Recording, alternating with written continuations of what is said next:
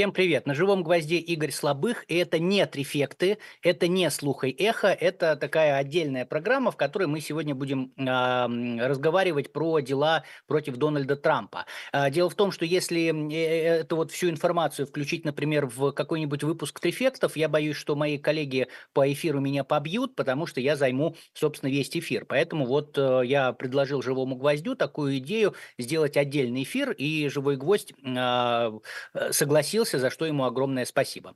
Так что будем сегодня говорить про Дональда Трампа. Прежде чем мы перейдем к Дональду Трампу, а, удалимся немножко в историю. Напомню, что в 1943 году состоялась э, встреча в э, Тегеране, и сейчас на э, сайте diletant.ru вы можете купить книгу «Тегеран-43. Встреча, определившая ход истории», и там узнать о том, как проходила эта встреча, как определялись, так сказать, судьбы мира, как Черчилль, Сталин и Рузвельт э, хотели бороться и боролись, собственно говоря, как планировали бороться с фашистской Германией. И еще одна книжка, уже по истории ближе к нам, это «Конец свободной эпохи. Лица Болотной», написанная э, Алексеем Жабиным. Она рассказывает о десяти участников протестов на Болотной, как сложилась их жизнь, э, и, собственно говоря, ее тоже вы можете купить на сайте «Дилетант».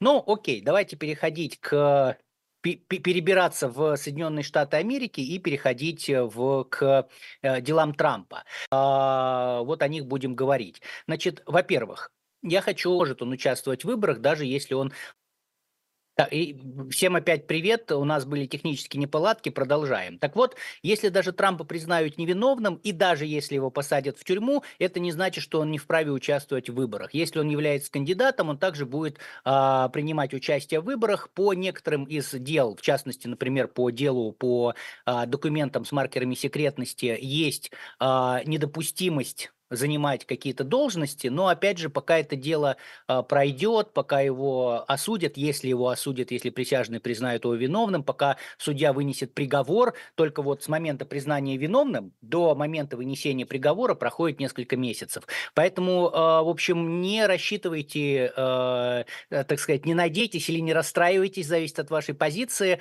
э, что вот э, после уголовных судов Трамп не сможет избираться, еще как сможет. А более того, если к моменту вступления в должность, если Трампа не успеют осудить, а он при этом станет президентом, его выберут, вот если к моменту вступления в должность дела не будут рассмотрены, все дела будут приостановлены. Это тоже нужно понимать, поэтому, собственно говоря, сейчас э, э, специальный прокурор Смит, например, э, да, пытается в ускоренном порядке просить, он просит суд рассмотреть дела, дела в ускоренном порядке, но не, не, не совсем у него получается, опять же, об этом сейчас будем говорить. Вот. Ну и последнее, что такую общую фразу скажу, что Трамп может помиловать сам себя.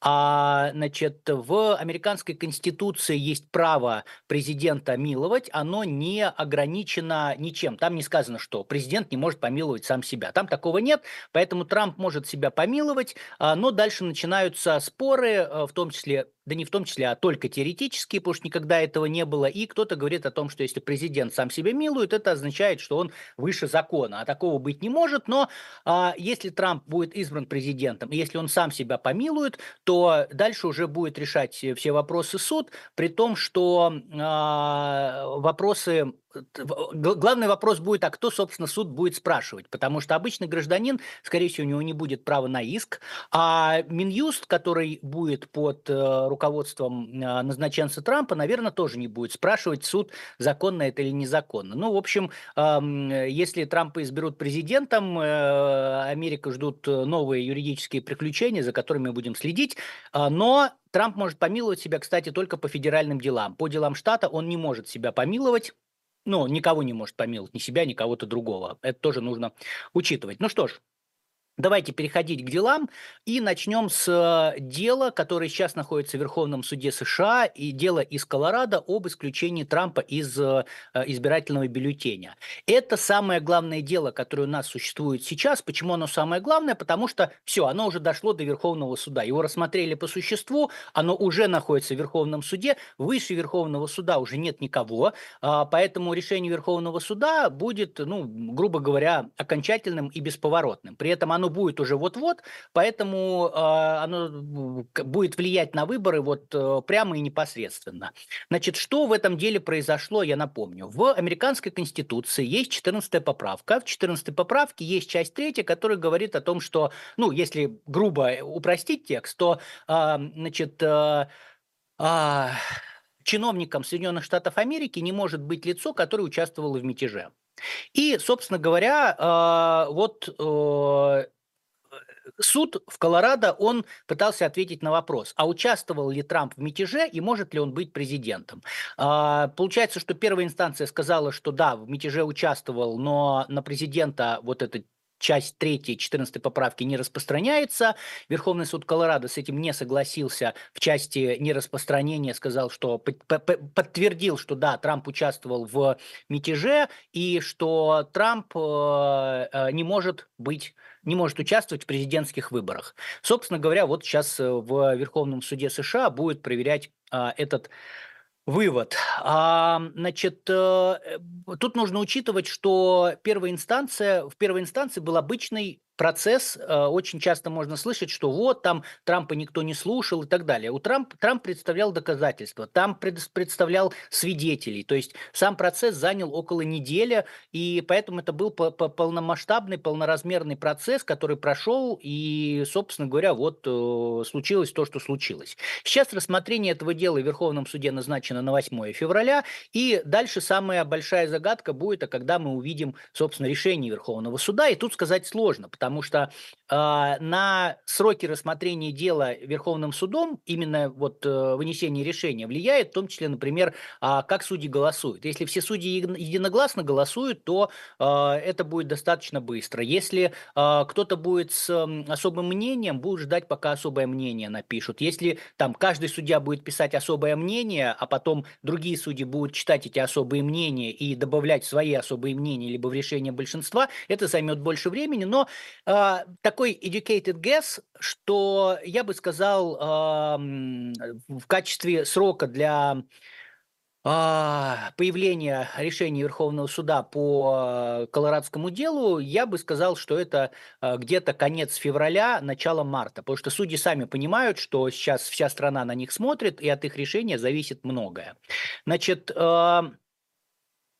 что, что может быть в этом решении? Да? Ну, по большому счету, мы можем рассмотреть три варианта. Первый вариант – это такой эм, э, технический, когда судьи скажут, что что-то им не понравилось, нарушены какие-то процессуальные нормы, и вот именно на этом основании отменят и скажут, рассматривайте еще раз. Я, если честно, сомневаюсь, что так будет, потому что судьи прекрасно понимают, как я сказал, что сейчас вся Америка на них смотрит, да, что они решат, можно Трампу баллотироваться или нельзя Трампу баллотироваться. Поэтому я думаю, решение будет по существу существу. Ну и по существу два варианта. Опять же, один вариант они оставят без изменения, а, подтвердят решение а, суда Колорадо, и это будет означать, что для Трампа выборы закончены. Это не означает, что Трампа исключат из всех бюллетеней автоматически. Нет, возможно, будут еще какие-то споры, процессы, потому что где-то секретари штата, которые исполняют роль такой избирательной комиссии, а, значит, если вот они откажутся удалять Трампа, их бездействие будет обжаловано, то есть будут суды, но всегда но все, все это закончится э, проигрышем Трампа. Почему? Потому что Верховный суд скажет, что э, а, все, ребята, Трамп не подлежит избранию, потому что вот он, значит, э, президент президента не может баллотироваться тот, кто участвовал в восстании, было восстание, Трамп в нем участвовал и так далее. А, это один вариант развития событий. Другой вариант развития событий – это если а, Верховный суд э, откажется оставлять без изменения, собственно говоря, решения Верховного суда Колорадо, и дальше вопрос, а как он его изменит? Да, он может его отменить и сказать, что там, да, действительно, президент участвовал в, Трамп участвовал в восстании, было восстание, но на него не распространяется э, поправка. Или же для того, чтобы поправка работала, нужен отдельно существующий закон. То есть вариантов там на самом деле миллион. От того, что напишет Верховный суд, будет зависеть, как дальше будет применяться э, эта статья не только к Трампу, но и к другим лицам, потому что э, участие в э, восстании, оно такое очень э, резиновое, и так как сформулирована поправка, и если Верховный суд согласится, что 6 января 2021 года было восстание, дальше уже мы посмотрим, как это будет, например, отражаться на тех же а, членах, членах Конгресса, которые какие-то какие действия совершали и поддерживали, собственно говоря, восставших. Или же суд скажет, что нет, не было никакого восстания, и на этом все разговоры прекратятся.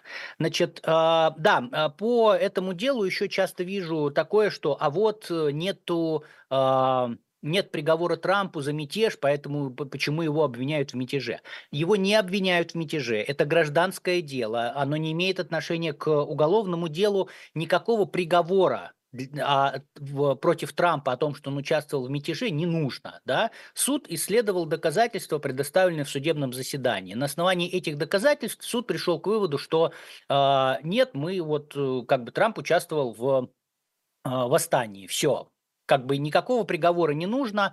А, опять же, есть потенциальная вероятность, хотя я в нее не верю, что Верховный суд скажет, что нет, нужен приговор. Ну, значит, тогда нужен приговор. Сейчас э, э, такая есть, э, есть консенсус, да, что приговор, собственно говоря, он не нужен, э, потому что суд исследовал факты, установил, э, сделал какие-то выводы, исследовал доказательства, установил факты, сделал выводы. Все. Э, поэтому ничего не нужно, никакого приговора. А чем закончится рассмотрение этого дела? У меня вообще нет вариантов. То есть я потенциальные варианты вам рассказал, а у меня нет предпочтений, что там, скорее всего, будет вот так или, скорее всего, будет эдак. Почему? Потому что 14-я поправка, она э, была введена еще в конце 18 века, но э, практики применения ее нету. По сути дела, Верховный суд будет создавать эту практику применения. С одной стороны, я не верю в то, что говорят, что ну вот, там все понятно, голоса распределятся 6-3, э, значит, консервативные судьи против э, того, чтобы снимать Трампа, э, либеральные за э, и так далее. Я в это не верю, и я всегда говорю, что, ну, посмотрите на дело того же э, Никсона, где судьи единогласно поддержали прокуратуру и выступили против Никсона вне зависимости от того, кем они назначены, каким президентом, э, э, республиканским или демократическим. Или недавний случай, посмотрите, там буквально два или три года назад уже текущий состав суда, ну, за исключением судьи Джексон, тогда был судья Брайер, э, ну, все равно считайте, что текущий состав суда принимал решение по э, раскрытию э, налоговых деклараций Трампа э, Палате представителей. Ровно то же самое суд, суд принял решение единогласно, в том числе против Трампа выступили судьи, которые были назначены самим Трампом. Ну, там, не знаю, дело Техаса, а, который пытался оспаривать а, выборы 2020 года, говоря о том, что а, вот были нарушения. То есть примеров миллион, поэтому я не верю, что вот все так просто, а, как, собственно говоря, там по партийной линии идет разделение, так и будет голосование. С одной стороны. С другой стороны, я не верю и а, в то, что это простое дело, где, где все абсолютно ясно, а, понятно. Почему? Потому что есть много маленьких вопросов, на которые суду нужно ответить. Ну, согласиться с судом Колорадо или не согласиться, да, а были ли события 6 января восстанием? А участвовал ли в этих восстаниях Трамп? А возможно ли применение части 3 14 э, поправки без специального закона? А, а распространяется ли эта статья на президента? Или президент не является э, officer of, of the United States, да, там, чиновником Соединенных Штатов Америки? И вот таких маленьких вопросов их куча. И для того, чтобы решение оставить в силе, на каждый из этих вопросов нужно, Верховный суд США должен ответить положительно. Ответит, не ответит, я не знаю. Мы будем э, смотреть, наблюдать, э, потому что это, вот, как я сказал, самое важное решение из тех, что есть. Окей, идем дальше. А, у нас на повестке следующее гражданское дело. Это иск Джин Кэрролл к Трампу о дефамации. А, чуть-чуть о нем скажу. Вот прямо сейчас, пока мы с вами разговариваем, идет а, окончание второй части, а, значит, этой, этого иска. Прямо сейчас адвокаты, а, представляющие Кэрролл, выступают. Может быть, уже начали выступать адвокаты, представляющие Трампа. Ну, то есть все, уже идет заключительные речи а, адвокатов, и после этого жюри удалит удалиться на совещание. Напомню, что там произошло. Кэрол э, рассказала о том, что Трамп ее изнасиловал в 90-х годах. Э, Трамп назвал ее лгуньей, она подала на, на него в суд, потому что она не лгунья, а он, соответственно, вот... Э, нарушил ее э, честь и достоинство. А, первая, инстанция, первый, первый, первая часть процесса закончилась для Кэрол удачно. А, присяжные признали Трампа виновным в дефамации, а также признали, что он совершил не изнасилование, но насильственное, там, сексуализированное насилие применил Кэрол. Вот. А, несмотря на... Э, присяжные взыскали 5 миллионов долларов, несмотря на то, что вердикт присяжных был такой, Трамп сказал все равно, что Кэрол лгунья, то есть проигнорировал, проигнорировал проигнорировал этот вердикт, за что получил вторую часть иска. В рамках этого же дела, то есть судья, эм, а, представители, адвокаты Кэрол просто подали еще одно а, исковое заявление, вот оно почти уже рассмотрено сейчас, а, посмотрим, что будет, там адвокаты Кэрол, опять же, принесли еще новые доказательства, которые показывают, что Трамп продолжает называть ее лгуньей, как бы, ну, посмотрим, что скажут присяжные, вчера допрашивали Трампа, он решил все-таки дать показания, но его допрос был таким бестолковым, длился там пару минут, а, по большому счету ему там задали пару вопросов, э, которые, я не думаю, что как-то повлияют на присяжных. Последствия этого дела только финансовые, они никак не скажутся на том, что Трамп может баллотироваться, не может, в тюрьму его не посадят, поскольку это гражданское дело, но могут э, взыскать деньги, узнаем, сколько денег взыщут. Еще одно третье, третье гражданское дело, о котором я расскажу, это гражданское мошенничества в Нью-Йорке. Я, опять же, не буду на нем сильно останавливаться. Если вам интересно, я делал а, на канале у себя выкладывал целое видео, там почти на полтора часа, где прямо вот в огромных подробностях расписывал, а, с чем связаны претензии, а, почему, как, а, и рассказывал о процессе, о доводах сторон, о том, что судья сказал, почему и как. Ну, в общем, если вы захотите, посмотрите. Сейчас пока скажу, что а, там Дело тоже близится к развязке. А, значит, даже уже до начала процесса судья по делу вынес так называемое summary judgment, то есть а, упрощенное решение, но только по одному вопросу искового заявления.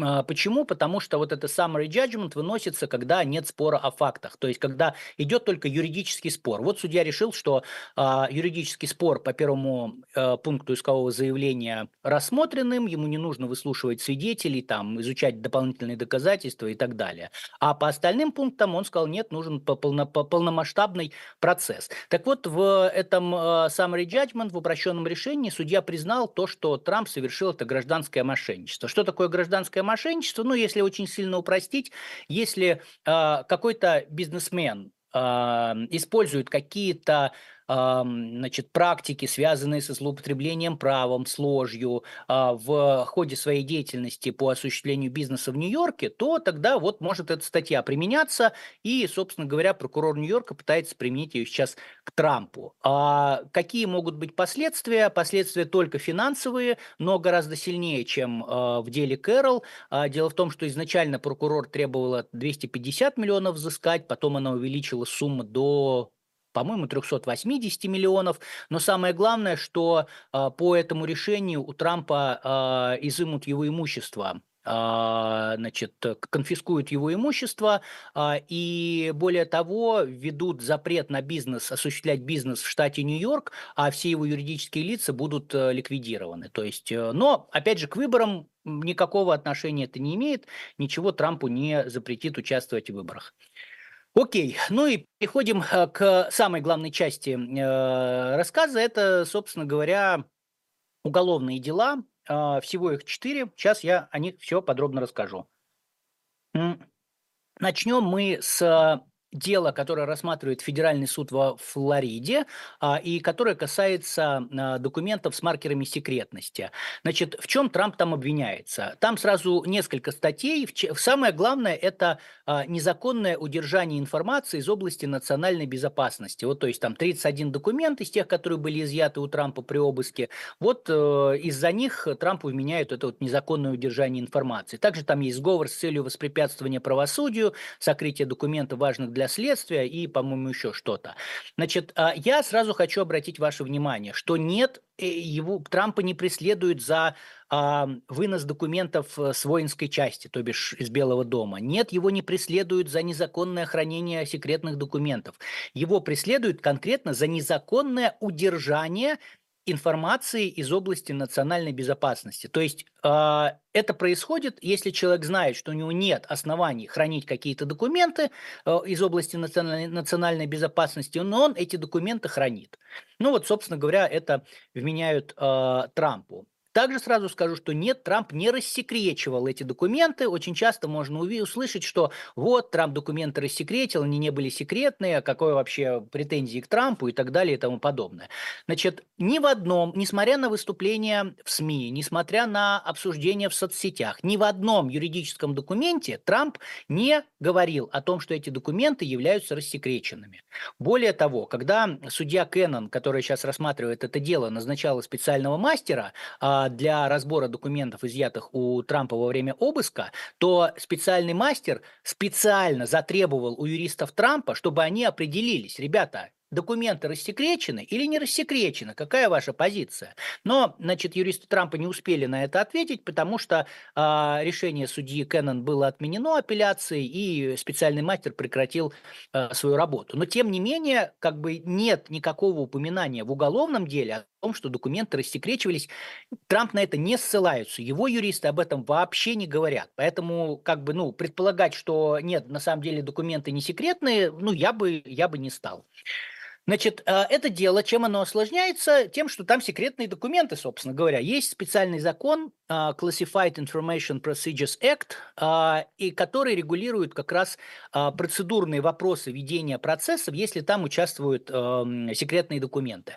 Так вот, в соответствии с этим законом, изучение вот этих секретных документов, оно очень сильно ограничено. Там иногда, иногда обвинение даже может сам документ не предъявлять подсудимому, а значит, предъявить описание этого документа, с какими-то там вымороть что-то оттуда, судья просто сама следит за тем, что, чтобы э, это описание было точным. Вот. А, и при этом этот вот даже любые, работа с любыми секретными документами, она должна вестись в э, таких секретных помещениях, э, и более того, адвокат и его клиент даже не имеют права обсуждать эти документы вне этих секретных помещений. Ну, они, нет, неправильно говорю, не секретные помещения, а помещения там с повышенным уровнем секретности в том плане, что это специальные э, такие комнаты, которые защищены от там прослушки, просмотра, э, там не используются девайсы, девайсы, а, охрана, ну и так далее и тому подобное. А, так, к вам, к нам пришел код. Давай ты сейчас уйдешь и не будешь мне мешать. А, окей, значит, э, поэтому дело рассматривается долго, потому что, ну, там с документами же нужно знакомиться, там куча секретных а, документов. Предварительно рассмотрение этого дела назначено на 20, на 20 мая, но судья на самом деле сдвинула а, другие, другие даты а, заявления ходатайств, как раз связанных в том числе с секретностью. И сейчас есть большие сомнения, что 20 а, мая суд начнет рассматривать это дело по существу. А в 1 марта, по-моему, будет э, статус-конференция проходить, на которой судья сказала, она окончательно решит, будет ли она рассматривать 20 мая или позже. То есть мы сейчас ждем 1 мая для того, чтобы понять, какие будут дальнейшие действия. Но я очень сильно сомневаюсь, что э, это дело будет рассмотрено до выборов, потому что ну, судья достаточно такую позицию занимает. Э, благостную для а, защиты. Опять же, это не говорит о том, что там судья куплена, она плохая. Ну, как бы, да, вот такие решения принимаются, но с моей точки зрения, а, там, как бы порог, порог действий судьи, который бы позволял обвинению заявить ей отвод, он не достигнут как бы посмотрим, может быть, обвинение а, заявит отвод, это их право, я буду только рад, потому что если отвод будет заявлен, мы сможем почитать, в связи с чем а, отвод заявлен, мы сможем почитать, как судья с этим не согласна, почему она не согласна, а потом еще и апелляция это все проверит. Вот, а посмотрим, как это будет, э, ну, пока вот то, что есть, что есть. Значит, а, по поводу э, шансов по этому делу, я считаю, это опять же мое мнение, но я считаю, что Трамп по нему будет признан виновным, а, потому что здесь э, факты налицо, да, в деле, о котором мы сейчас будем говорить по попытке удержания власти, по, по, по событиям 6 января, там как бы там вопрос оценок. Ну, как бы было это восстание или не было. Кто-то из присяжных может сказать было, кто-то скажет, что не было. Там, значит, э, Трамп провоцировал, провоцировал толпу на то, чтобы толпа пошла э, громить э, Конгресс. Ну, кто-то из присяжных скажет, может быть, да, может быть, нет. А вот в этом деле, во Флоридском, тут, тут факты, да, тут, тут некуда деваться. А, Национальный архив попросил у Трампа вернуть документы, это факт. ФБР просила вернуть документы, это тоже факт. Минюст просил вернуть документы, в том числе предоставив Трампу повестку от большого жюри о том, что он обязан вернуть документы. Есть э, заявления адвокатов, которые значит, говорят о том, что у меня э, мы, мы все проверили, ничего нет. Ну и на самом деле, как бы, ну вот, э, это, это все факты, а обыск показал, что есть. Поэтому я не вижу, как вот при таких обстоятельствах э, может случиться так, что э, присяжные вот в этом конкретном деле скажут о том, что нет, Трамп не виновен, мы, мы этого не видим. Но, но, а, учитывайте, пожалуйста, что у защиты, у защиты работа гораздо легче, чем у обвинения. Почему? Потому что защита а, ее задача минимум, ну, естественно, давайте так, задача максимум защиты – это получить оправдательный приговор. Для оправдательного приговора все присяжные единогласно должны сказать, что человек невиновен. Но программа минимум для э, защиты – это убедить хотя бы одного присяжного, что что-то тут не все просто, я сомневаюсь, и как только это произойдет, это будет означать то, что э, вердикта присяжные не достигнут, потому что вердикт должен быть единогласным, и значит, что будет все заново рассматриваться, весь процесс должен начинаться а, заново, и как бы это займет еще очень много времени. А при этом работа прокурора, работа обвинения – это добиться обвинительного вердикта, который принимается единогласно. То есть вообще никаких сомнений не должно быть, ну, за пределами разумных сомнений, а присяжные должны решить, что да, этот человек виновен. Поэтому э, в делах с маркерами секретности, ну, мне кажется, что присяжные такой, такой вывод, к такому выводу придут, потому что я не вижу, как можно прийти к другому выводу. Окей. А, следующее федеральное дело – это дело о попытке удержания власти, которое рассматривается в федеральном суде в Вашингтоне. Значит, там э, Трампу вменяется 4 эпизода, у него 6 э, сообщников. Да, кстати, в деле по э, Флориде там э, есть… Э, раз, два, два сообщника у Трампа, и при этом одно, один из, одно из лиц готово давать показания против Трампа, который помогал избавляться от улик, ну, по версии следствия. Окей. Значит, в Вашингтоне получается, что там, кроме Трампа, есть шесть сообщников, но никому из них до сих пор обвинение не предъявлено. Э, как бы, я так понимаю, что специальный прокурор занят вот делами Трампа, и ему сейчас не до этого, но рано или поздно все равно но, а, обвинение сообщникам будет предъявлено, пока они просто говорятся, называются как сообщник 1, сообщник 2, и так э, вот их 6 штук. Значит, что там вменяют Трампу вот по этому федеральному делу в Вашингтоне? Сговор с целью обмана Соединенных Штатов, сговор с целью воспрепятствования официальной процедуре, имеется в виду э, совместная сессия Конгресса, воспрепятствование официальной процедуре и сговор против прав. Это вообще там старая, старая, старая статья, которая очень редко сейчас применяется, практически никогда, но вот Смит решил ее использовать. В обвинительном заключении, если вы не читали, почитайте его, оно у меня на канале есть на русском языке. А, Смит описывает, как, собственно говоря, происходил, а, происходила эта попытка захвата власти в его версии. Да? И в частности, он говорит о том, что Трамп знал, что выборы проиграны, но делал вид, что они не проиграны, говорил о фальсификациях, хотя фальсификаций не было.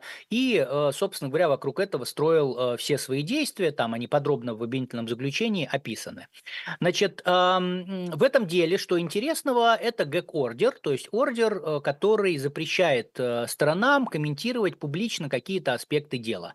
Значит, э, Трамп очень много писал про это дело, очень много писал плохого про Смита, про судью, про, там, в общем, про всех, кому не лень, а, но в итоге суд, суд вынес первой инстанции вот этот вот ордер, который ограничивал Трампа, Трамп пошел в апелляцию, апелляция чуть-чуть изменила ордер, но в целом как бы оставила его, действительно запретив Трампу э, публично комментировать некоторые аспекты дела. При этом, кстати, э, Трампу разрешено называть земляным червяком, например, Минюст, президента э, и так далее. То есть это отдельно в ордере специально прописано. А, значит, э, в начале недели пришли новости интересные. А, Трамп обжаловал вот отказ апелляции N-Bank, то есть это такой э, вид э, апелляционной жалобы, когда она рассматривается в целом всем а, составом апелляционного суда. Но чтобы эта жалоба была рассмотрена, необходимо, чтобы большая часть судей в апелляционном суде сказала, да, действительно, мы хотим пересмотреть это дело, нам оно не кажется справедливым, тут нарушен закон, мы хотим его изменить. Так вот, в, э, в начале недели стало известно о том, что в федеральном э, апелляционном э, суде по округу Колумбия не нашлось ни одного судьи, который бы захотел пересмотреть этот ордер. При том, что там есть три судьи, которых назначил лично Трамп, четыре судьи, которые назначили другие республиканские президенты. Ну, то есть всех судей в апелляционной инстанции этот ГЭК-ордер устроил. А, то есть это к вопросу, опять же, о том, что республиканцы поддерживают Трампа, ну, республиканские судьи, консервативные судьи поддерживают Трампа, а демократические не поддерживают. Ну вот вы видите, что а, здесь тоже такое отрицательное единогласное а, решение. Значит, по срокам рассмотрения этого дела у нас ситуация такая. Вообще дело назначено на э, начало марта, но, судя по всему, оно не будет рассмотрено в начале марта. На этой неделе появилась информация, что э, судья, который ведет дело, э, она назначила на э, март другое дело, рассмотрение другого дела, то есть она сама, судя по всему, понимает, что дело Трампа не будет рассмотрено вовремя. Почему? Потому что Трамп заявил в первой инстанции ходатайство о прекращении дела в связи с тем, что у него есть абсолютный президентский иммунитет. Что это значит?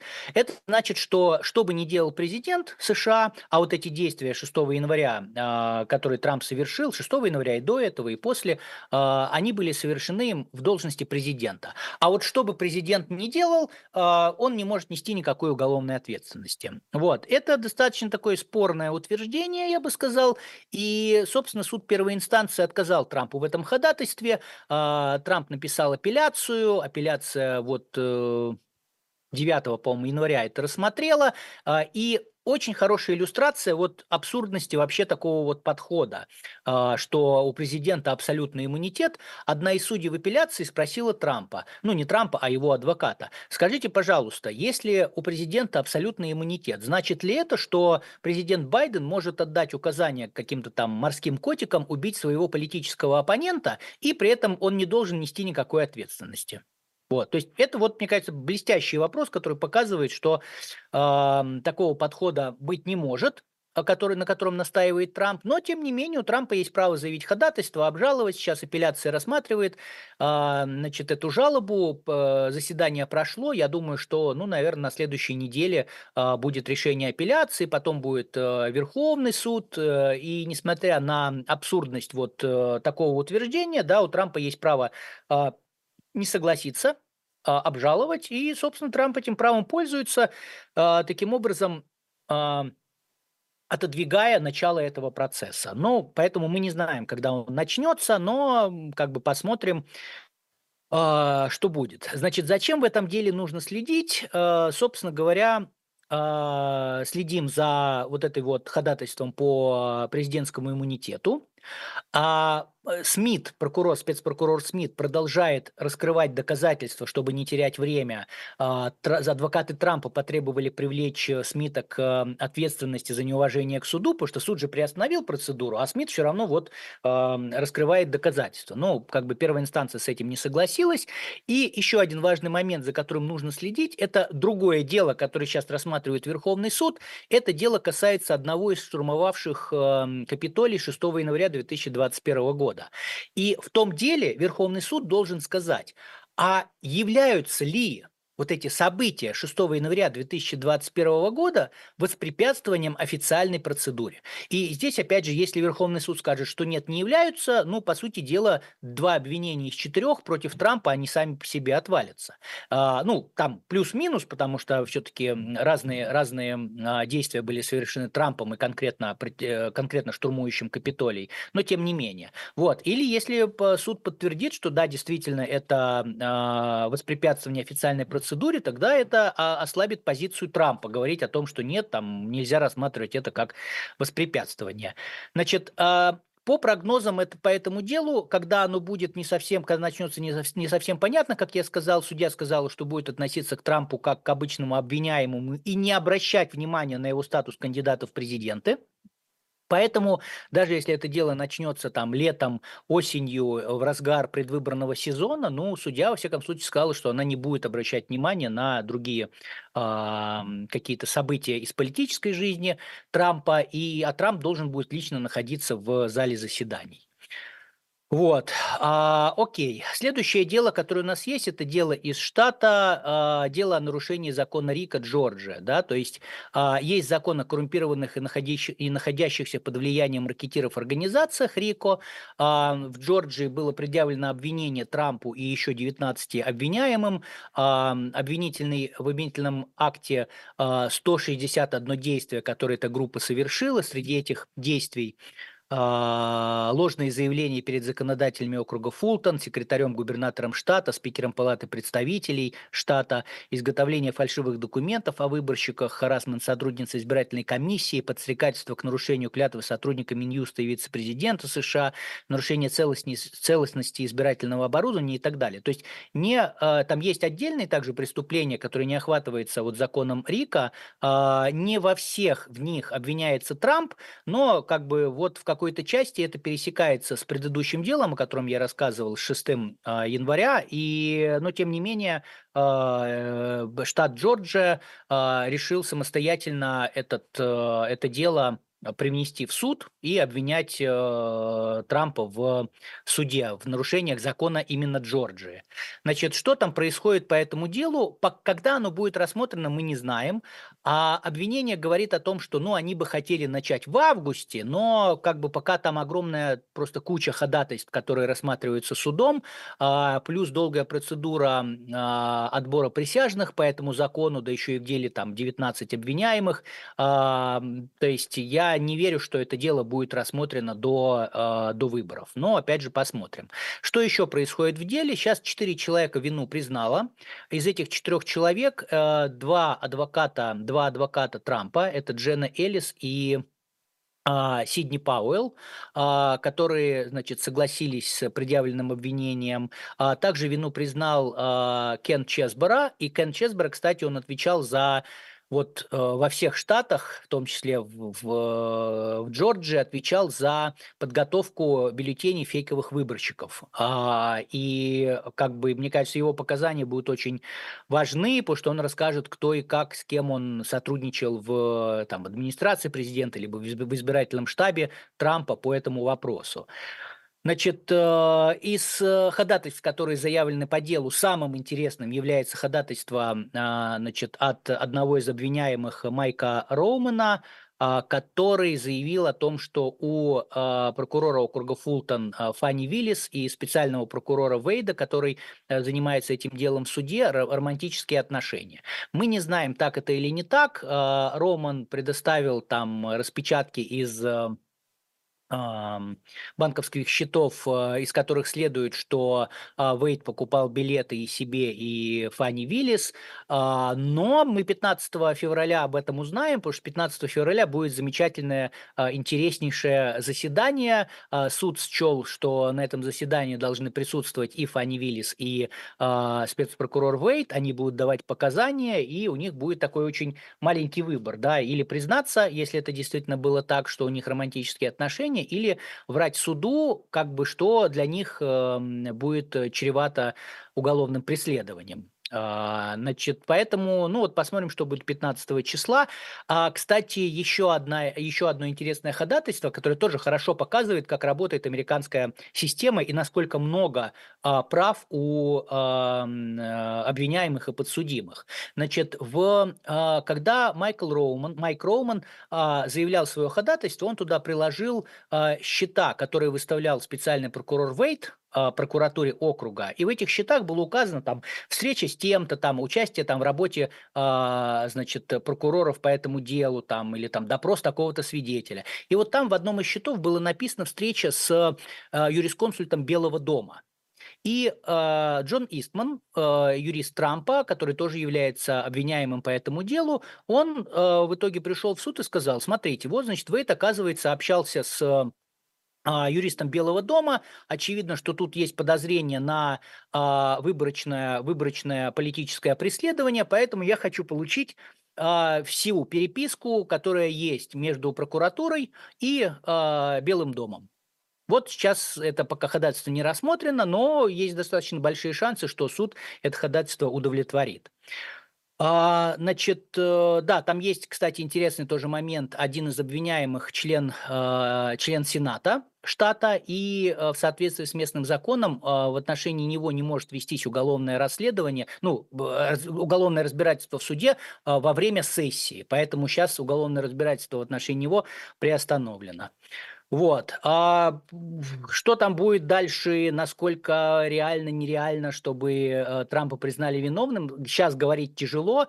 А для начала пусть вот рассмотрят ходатайство, в том числе по Фанни Виллис и спецпрокурору Вейду. Но, кстати, э, я очень скептически отношусь к тому, что это ходатайство приведет там, к прекращению дела или признанию доказательств недопустимыми, потому что, ну, окей, у них есть, даже если у них есть э, вот эти вот романтические отношения, а как это повлияло на Трампа, например, да, а, или на Майкла Роумана. Потому что Роуман подал этот, это ходатайство, а Трамп к нему там подал свое вчера, по-моему, или позавчера, ну, оно ровно, примерно такое же по содержанию. Вот, никак не влияет. Ну, даже если, исходя из э, личных каких-то отношений Фанни Виллис платила э, спецпрокурору Вейду больше денег, как бы, ну окей, а э, как бы как это на Трампа это повлияло. То есть там для э, таких вопросов э, очень высок стандарт доказывания. Я не думаю, что кто-то чего-то э, добьется. Так, э, окей, и у нас с вами остается последнее дело. Э, даже потом у нас хорошо останется сколько-то времени немного на вопросы. А, значит, это дело о нарушении правил бухучета и финансирования избирательных кампаний в Нью-Йорке. Напомню, что там произошло. В 2016 году, а, значит, порноактриса Шторми Дэниелс, Сторми Дэниелс, Шторми Дэниелс, она, а, значит, хотела опубликовать историю о том, что у нее был секс с а, Дональдом Трампом, когда Дональд Трамп был женат, и как раз вот э, Мелания тогда только-только родила ребенка. И э, после переговоров она в итоге отказалась публиковать эту историю за 130 тысяч долларов.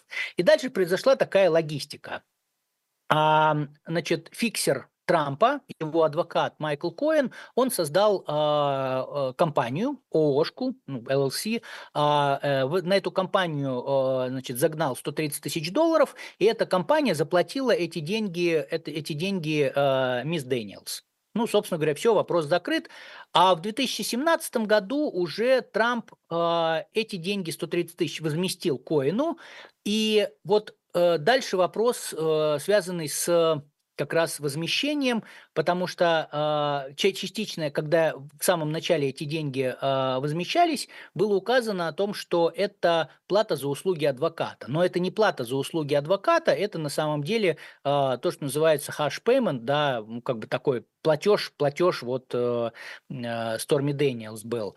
И с одной стороны, вот сами по себе эти факты, они говорят о том, что есть нарушение бухгалтерского учета, которые не влекут уголовную ответственность, это там гражданская, административная ответственность, но не уголовная. Но что делает э, прокурор? Э, он говорит о том, что вот этими действиями э, Трамп нарушал другие законы. И тогда уже появляется уголовная ответственность, если ты нарушаешь правила бухучета, чтобы нарушить какие-то другие законы. Какие другие законы нарушал Трамп? Ну, прокурор говорит о том, что это э, избирательные законы, и там на самом деле появляется куча вопросов, потому что э, э значит, избирательная эта кампания была федеральная, значит, он нарушал федеральные законы, а почему тогда э, прокурор э, округа э, Нью-Йорка, да, прокурор Манхэттена может преследовать за нарушение федеральных законов? Он не может это делать. И там куча других вопросов. А, сейчас там идет раскрытие доказательств. Значит, начало процесса назначено на, на конец марта. Есть очень большие шансы, что э, это э, дело будет рассмотрено. Но, как бы, опять же, даже если его рассмотрят, успеют рассмотреть до э, выборов, даже до выдвижения Трампа единым кандидатом, так сказать, от республиканской партии, это где-то в августе будет, то само по себе рассмотрение этого дела, оно не лишит Трампа возможности баллотироваться, баллотироваться э, на президентский пост. Вот, это, пожалуй, вот э, то, что я хотел сказать. Эм, давайте мы перейдем к вопросам. У меня есть несколько вопросов, э, которые мне задали в канале. Я, наверное, начну с них. И вот я сейчас вижу чат. Если вы хотите какой-то вопрос задать, если вдруг вы его уже написали в чате, напишите его еще раз, пожалуйста, чтобы я его видел, не искал. А, значит, а, я начну с э, вопроса, э, который был у меня в в телеграм-канале а, по поводу того, что а, практически самая интересная тема, практический аспект управления страной, а, когда он выиграет выборы, но получит срок. Значит, такое потенциально может быть. Я в канале как-то писал про прекрасную статью а, журналистов, которые поговорили со специалистами по конституционному праву, и, а, значит, они сказали, что, ну, вот, значит, будет управлять страной из тюрьмы. При этом там самое шикарное было, что президент, как глава исполнительной власти, он же в том числе и за тюрьмы отвечает, поэтому он может а, присвоить Белому дому статус тюрьмы, и тогда он будет там находиться в тюрьме, в Белом доме.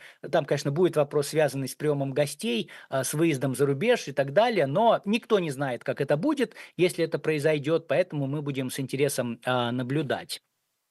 Так, вот тут вопрос, вижу, что в американской политической системе сбой или стало обычно. А я не вижу тут сбоя, как бы есть уголовный кодекс, э, собственно говоря, периодически по этому уголовному кодексу кого-то преследуют. Преследуют демократических а, членов Конгресса, республиканских членов Конгресса, не преследуют и тех, и других. То есть идет обычная работа, я не вижу, что это какой-то сбой. А, так, смотрим еще. Ага. Вопрос. Гена Морозов спрашивает, среди ваших знакомых больше демократов или республиканцев, как они к этому относятся? А, да есть как-то и те, и другие. Больше того, у меня как-то больше, больше друзей, знакомых, те, кто не голосует, поскольку не граждане США. Вот, а, как бы, но в целом сложно сказать, потому что, ну, такая большая степень генерализации есть, а, безусловно, там много демократов, которые говорят о том, что, ах, как так, вот э, почему Трамп не в тюрьме. Есть много республиканцев, которые говорят, что он не должен быть в тюрьме, он ничего плохого не делал. А есть много республиканцев, которые говорят, вот э, много было интервью, например, сейчас на праймере в Нью-Гэмпшире а, про республиканцев, которые говорят, что я голосую за Ники Хейли, а если претендентом а, на пост президента от республиканцев станет Трамп, я буду голосовать за Байдена. Вот. Или там я не приду. Поэтому сложно сказать. Так, Игорь, вопрос про ходатайство в романтических отношениях прокурора со спецпрокурором. Чтобы не давать показаний, не врать суду, почему они не могут воспользоваться пятой поправкой и не свидетельствовать против самого себя? Они могут воспользоваться. Вопрос, кстати, хороший. А, Юлия а, Тарханова спрашивает. Вопрос хороший. Они могут воспользоваться, но они должны прийти в процесс и заявить об этом. А дальше уже как бы там вопрос, что будет делать суд, плюс это развяжет руки для а, другой стороны, а, для того, чтобы а, истребовать какие-то доказательства. Там же еще параллельно идет процесс другой. А, спецпрокурор Вейт разводится с женой. И, как бы, собственно говоря, в, в начале недели значит, э, судья по разводам по просьбе Роумана раскрыл документы из процесса, из бракоразводного процесса. Там, правда, ничего не оказалось такого, но тем не менее. Вот. Но, да, может, может отказаться давать показания, но как бы вот стратегически никто к этому хорошо не отнесется. Вячеслав Юдин спрашивает, а что с Байденом он будет отвечать? Ну, если будет за что, будет отвечать. То есть в отношении Байдена сейчас ну вот э, есть процедура импичмента, Палата представителей ведет э, свое расследование, правда, как-то результатов особо не наблюдается, при этом это не то, что вот, ну, меня обычно обвиняют, что там вот слабых левак, поэтому он такое говорит, ну, вы если посмотрите, есть большое количество республиканцев, которые тоже считают, что никаких доказательств злоупотребления Байденом своим положением нету, да, причем там сенаторы об этом чуть ли не через одного говорят, э, республиканские, и э, о том, что как бы сейчас, если случится, случится а, импичмент, да, и нам это все рассматривать, а доказательств нет, это очень плохо. Вот, а по документам спецпрокурор, а, по документам, которые секретно были а, изъяты у Байдена, вернее сказать, он их сам ими поделился, вот, спецпрокурор продолжает расследование, я так понимаю, что ничем оно не закончится. Почему? Потому что, опять же, напомню, вот я говорил это, повторюсь, Трампа привлекают к ответственности не за то, что он хранил эти документы, о том, что он отказался их возвращать. И вот это принципиальная разница между Трампом и Байденом, потому что э, Байден добровольно вернул эти документы. Трампа никто не преследует за то, что он там случайно с собой прихватил секретные документы из э, Белого дома. Его преследуют за то, что он отказался возвращать случайно или не случайно прихваченные документы. Окей. Ники Хейли достойный кандидат? Да, слушайте, сложно сказать. Я скажу так, что э, у меня есть э, видение, что это, опять же, мои, мои личные эмоции, мои личные впечатления. Я очень не люблю Трампа, потому что для меня Трамп очень похож на Путина. Он также свободно врет, э, и он также заботится только о себе, а не, не об интересах страны. Поэтому в, э, в гонке Хейли против Байдена, например, ну, мне все равно, кто победит, а, потому что у каждого есть свои плюсы, свои минусы. А, а вот в гонке Трамп против Байдена мне бы хотелось, чтобы победил, конечно, Байден, потому что я, ну, честно говорю, я против Трампа. Ну, Хейли, она многим нравится, и так вот, на уровне эмоций мне она тоже нравится. Меня поразила эта история, когда она рассказывала на, одном из, на одной из встреч с избирателями. Она говорит, что когда я начинала избирательную кампанию на пост губернатора в Южной Каролине, меня называли Ники Ху. Ники кто? Вот, то есть, типа, никто меня не знал, фамилию даже не знал, там, какая-то Ники. Вот, и она говорит, ко мне ну, относится ровно сейчас так же. Но вот, тем не менее, ее результаты в Нью-Гэмпшире, там, 40 с чем-то процентов, в Айове 20 процентов, ну, они показывают, что интерес какой-то есть к ней. А, так, а, избирательная система США близка к идеалу, если нет, то что бы вы подправили? Нет, она отнюдь не идеальна, есть свои минусы, просто как бы, когда говорят о многочисленных фальсификациях и так далее, нет никаких многочисленных фальсификаций. А наоборот, если вы посмотрите, вот, э, то очень часто те люди, которые кричат про фальсификации, они сами попадаются на фальсификациях, но только они кричат а, про другие фальсификации. Есть очень большое неправильное восприятие со стороны российских зрителей, например, почтового голосования. Слушайте, почтовое голосование в некоторых штатах уже там сто лет идет. В некоторых штатах есть только почтовое голосование, никакого другого. А, поэтому, ну, как бы нормальная система со своими плюсами, минусами. Опять же, а, у каждого штата своя избирательная система, поэтому тут сложно говорить. Ну, какие-то минусы, очевидно, тоже есть, но э, ничего. Так, вот Юлия э, Тарханова уточняет, спасибо за ответ, в случае признания обвинений необоснованным, будет ли Трамп иметь право на компенсацию расходов на адвокатов и моральный вред с прокуратуры? Да, конечно, потому что если получается, что э, его не признают виновным, у него есть право на компенсацию, это было незаконное уголовное преследование э, по любому из дел, причем не только в Джорджии, но и по федеральным тоже. Так, э, смотрим, что у нас еще. А... Ну да, Гена Морозов пишет, что а, Ники Хейли устроится в Локхит Мартин. Ну да, такое возможно. Она как бы уже в совете директоров Боинга, по-моему. Так, а, смотрим еще. А, Юлия Тарханова опять спрашивает, ваше мнение Являются ли эти все процессы, запущенные демократами, чтобы воспрепятствовать эффективно вести кампанию Трампа или помешать ему выдвинуться кандидатом? Ведь у него реально шансы победить. Слушайте, ну, во-первых, я категорически не согласен с тем, что это вот процессы, запущенные демократами. Ну, как бы, как вы себе представляете это? То есть Байден, Байден собрал всех и сказал, а давайте-ка мы преследовать Трампа. Да, и все таки ну да, давайте преследовать Трампа. Потом они пришли в прокуратуру, где, кстати, в прокуратуре много а, не политических назначенцев, а профессиональных карьерных прокуроров, которые могут быть и республиканцы, да, и они такие, ну да, раз нам сказали преследовать Трампа, давайте преследовать.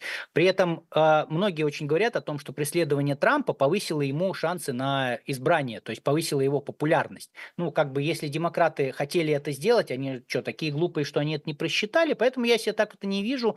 Э, мне кажется, что идет абсолютная нормальная э, работа, связанная с исполнением закона а, у Трампа будет возможность, и есть эта возможность, заявлять ходатайство, а, приводить доводы, доказательства, и в конце концов присяжные скажут, э, виновен он или не виновен. Поэтому я не вижу здесь, что тут какие-то такие вот э, страшные вещи творятся, и за этими страшными вещами стоят демократы. Так, давайте последний вопрос. Не считаете ли вы, что победа Трампа на выборах будет означать недоверие американских избирателей к правоохранительной системе США? Вполне возможно, да, такое может быть. И э, многие люди не верят правоохранительной системе, не верят судам. Ну, как бы, ну, я могу только выразить сожаление по этому поводу. Окей, друзья, у нас э, истек наш час. Спасибо всем большое за внимание, спасибо за вопросы. Если будут какие-то вопросы, пишите в комментариях. Я э, в комментариях сижу, на них отвечу.